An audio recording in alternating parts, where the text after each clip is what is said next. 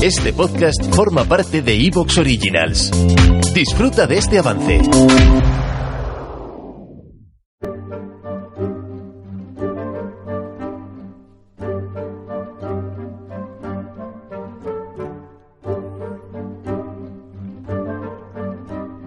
Bienvenidos a Historia Ficción. En este podcast escucharéis historia en mayúsculas, pero será una historia de ficción, una ucronía. Hoy nos vamos a la antigua Roma para explorar el período final de la República. En este episodio vamos a explorar las consecuencias que tendría que la decisión de César de atravesar el Rubicón e iniciar la guerra civil terminen peor para César de lo que ocurrió en la realidad.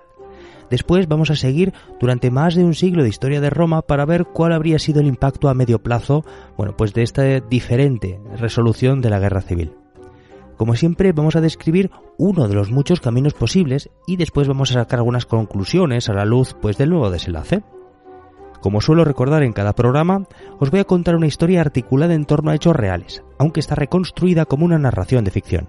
Mezclaré elementos verídicos con licencias creativas y siempre trataré de que la historia sea absolutamente verosímil. El propósito de esta fantasía es divertirme y lo haré imaginando una historia que pudo ser. Este podcast es fruto de la imaginación de su creador, David Rico, y espero que disfrutéis del juego.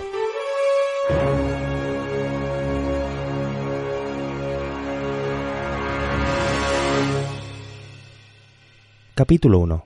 Tensiones en la República Romana. A mediados del siglo I a.C., octavo ad urbe condita, la ciudad de Roma había alcanzado un inmenso auge en todo el Mediterráneo.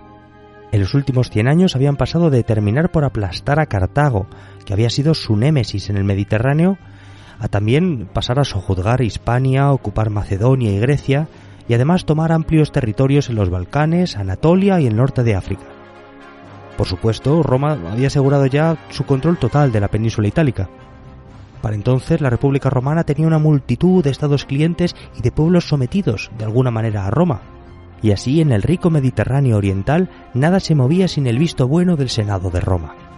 Esta ciudad se había convertido en un árbitro de todos los conflictos en el mundo conocido, y había, por ejemplo, acabado no solo con, hemos dicho, con los cartagineses, sino también habían terminado por destruir al imperio Seleucida, eh, que dejó un espacio que fue ocupado por el imperio parto.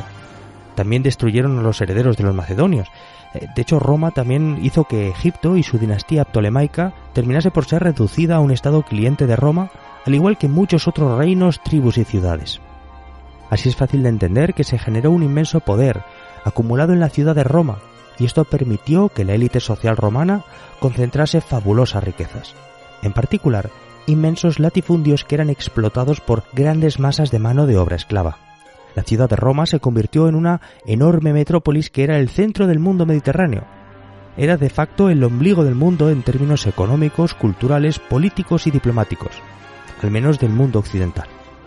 Pero claro, como hemos insinuado, toda esta acumulación de riqueza generó una multitud de tensiones, como por ejemplo las que llevaron a las guerras sociales en las que los esclavos eh, se levantaron contra la dominación. También en el marco de estas guerras sociales se produjeron levantamientos de hombres libres itálicos, particularmente que combatieron junto a Roma, pero que no gozaban de los mismos derechos jurídicos que los ciudadanos romanos y en mitad de todas estas disputas con las clases bajas también se constataba una división política romana entre las facciones de los eh, aristócratas, que estaban divididos entre populares y optimates.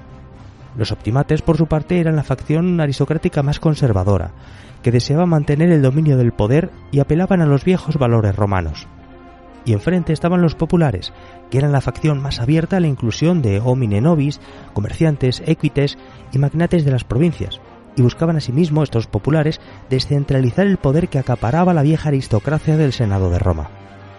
Con la gran expansión de sus dominios por todo el Mediterráneo era cada vez más difícil mantener la concentración del poder senatorial que seguían defendiendo los optimates.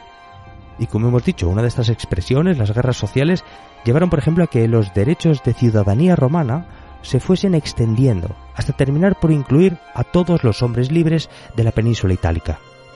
Las tensiones internas dentro de la República Romana, como vemos, eran extremadamente fuertes, y el enorme crecimiento que estaba experimentando había llevado a que la estructura institucional eh, rozase con sus límites, con los extremos del marco de posibilidad.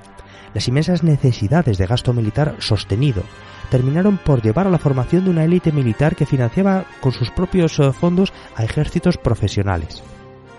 Y así el poder y la riqueza de estos generales se terminaron por convertir en un peligro para el Senado y para el equilibrio de poder dentro de las élites de la República.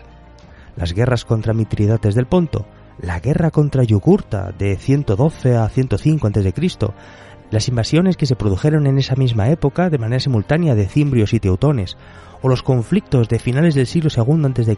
y principios del I a.C., terminaron por profundizar esta tendencia a la formación de poderosos caudillos militares en Roma. Y esto se solidificó con las reformas militares de Cayo Mario.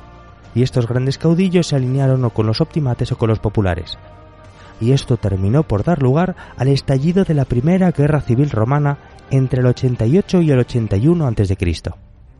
Esta guerra estalló cuando los líderes de las dos facciones enfrentadas del Senado, los optimates de Lucio Cornelio Sila y los populares de Cayo Mario, compitieron por los honores de liderar la guerra contra Mitridates VI del Ponto, quien había invadido la provincia romana de Asia en Anatolia y asesinado a miles de romanos durante el acontecimiento llamado de las Vísperas Asiáticas. Inicialmente Sila tuvo el respaldo del Senado para liderar esta guerra contra Mitridates, pero los populares anularon esta decisión recurriendo directamente a la capacidad de las asambleas populares, que otorgaron el mando a Mario. En respuesta, Sila marchó sobre Roma con sus legiones, haciendo huir a Mario y recuperando el mando de la campaña contra Mitridates. Ya en Roma, el Senado, que era más favorable a Sila, declaró enemigo de la República a Mario, y Sila embarcó hacia Grecia para ir a la guerra contra el Ponto. Entonces Lucio Cornelio Cina, un cónsul electo de los populares, ante la ausencia de Sila, que se había ido a la guerra, propició el retorno de Mario desde el exilio, y juntos marcharon sobre Roma. Con el dominio militar de la ciudad se hicieron nombrar cónsules. ¿Te está gustando lo que escuchas? Este podcast forma parte de Evox Originals y puedes escucharlo completo y gratis desde la aplicación de Evox. Instálala desde tu store y suscríbete a él para no perderte ningún episodio.